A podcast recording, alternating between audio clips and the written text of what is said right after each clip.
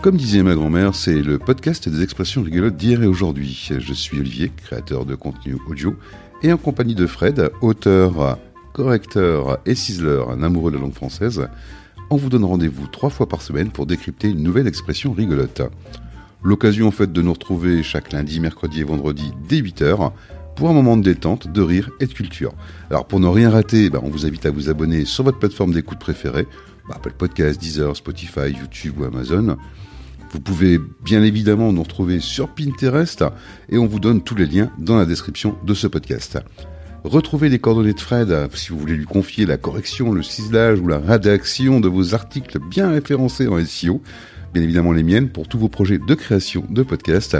Sans oublier sur le grill la seule émission en France qui donne de la voix aux entrepreneurs. Allez, on vous souhaite de prendre autant de plaisir à écouter cette émission qu'on en a nous avec Fred à l'enregistrer. On vous souhaite une belle journée avec, comme disait ma grand-mère. Et bonjour à tous. Alors, je ne suis pas épilé et pourtant il paraît que quand on est épilé, même chez les mecs, eh ben ça nous fait une belle jambe. Salut Fred. Salut Olivier. Alors aujourd'hui, ben oui, je vous présente l'expression "ça me fait une belle jambe", ce qui signifie euh, bah ça me sert à rien, hein, c'est complètement inutile. Ah ça, ça, ça c'est intéressant. Donc ça vient d'où, dis-moi? Eh bien, c'est une expression qui a une origine qui est à chercher au XVe siècle, hein, quand même. Tu sais qu'à partir du Moyen Âge, les hommes commencent à porter des chausses. Des chausses. Ah, c'est chouette. Tiens, on va parler un peu, un peu chiffon. Donc, en effet, donc euh, euh, des chausses, c'est quoi exactement Dis-moi? Eh bien, les chausses c'était un vêtement qui couvrait les jambes, comme des bas. On les portait par paires, et elles ont fini par ne former qu'une seule pièce de vêtement. Euh, elles étaient décomposées en deux parties les hautes chausses, de la ceinture au genou, et les bas de chausses. Les premiers, donc les hautes chausses, ont évolué au fil du temps pour former une culotte rudimentaire, et les bas de chausses sont les ancêtres des bas, puis des chaussettes. Elle est bien nommée d'ailleurs. Euh, je vois bien le rapport avec la jambe, du coup. Hein eh bien, en effet, la jambe était mise en valeur par les bas de chausses. Et à la cour de Louis XIV, le roi Soleil, donc, et les courtisans, hein, qui, étaient légion à cette époque-là, eh bien, ils devaient rivaliser d'élégance et de coquetterie, en fait. Hein. C'était vraiment une, une bataille de tous les jours on pouvait entendre la phrase suivante. Ce vêtement me galbe admirablement le mollet. Il me fait une belle jambe. Je crois que tu fais bien l'aristocrate, disons. Ah, merci. le galbe de la jambe était donc devenu très important pour ces jeunes gens coquets qui enjolivaient leur bas de soie avec des rubans. L'expression faire la belle jambe, ça voulait dire se pavaner, faire le beau. Donc en fait, c'est une manière de crâner, en quelque sorte, quoi. Oui, exactement.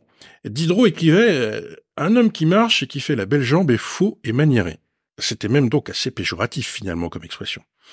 Mais avoir une jambe bien faite était important quand même. Il y a une autre euh, expression qui existait à l'époque. Ça ne me rendra pas la jambe mieux faite. Pour répondre à quelqu'un qui vous propose quelque chose dont vous ne tirerez aucun avantage et qui vous sera complètement inutile. Ah, ça, ça se rapproche un petit peu de notre expression actuelle. Oui, on pense que les deux expressions se sont croisées. Et par ironie, c'est-à-dire en disant le contraire de ce qu'on veut dire, l'expression ça me fait une belle jambe est née. Ouais, en fait, c'est pour une fois, on va dire qu'on a une origine franchement euh, toute limpide, quoi. Oui, en effet. Alors pour la petite histoire, j'ai entendu un jour une version particulièrement inventive de cette expression. Ça me fait une belle jambe au bras. Quand j'en aurai deux, quand j'en aurai une deuxième, je pourrai marcher à quatre pattes. Belle façon d'appuyer l'inutilité de quelque chose quand même. c'est clair. Euh, bah écoute euh, Fred, euh, tip top pour cette expression. On parle de quoi Dis-moi dans le prochain épisode? Alors, dans la prochaine expression, on parlera ben, d'une expression typique de Noël, hein, se faire en guirlandais. Enfin, une expression qui a un rapport avec Noël. On sera en guirlandais. on essaiera de pas se faire en guirlandais quand même. D'accord.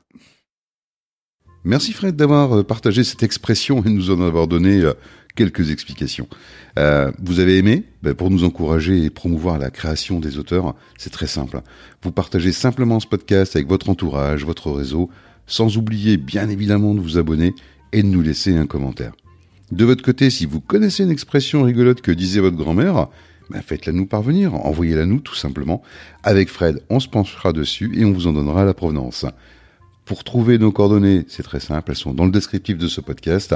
Et puis pour un petit coup de pouce, abonnez-vous simplement sur votre plateforme d'écoute préférée, sans oublier de vous abonner sur Pinterest.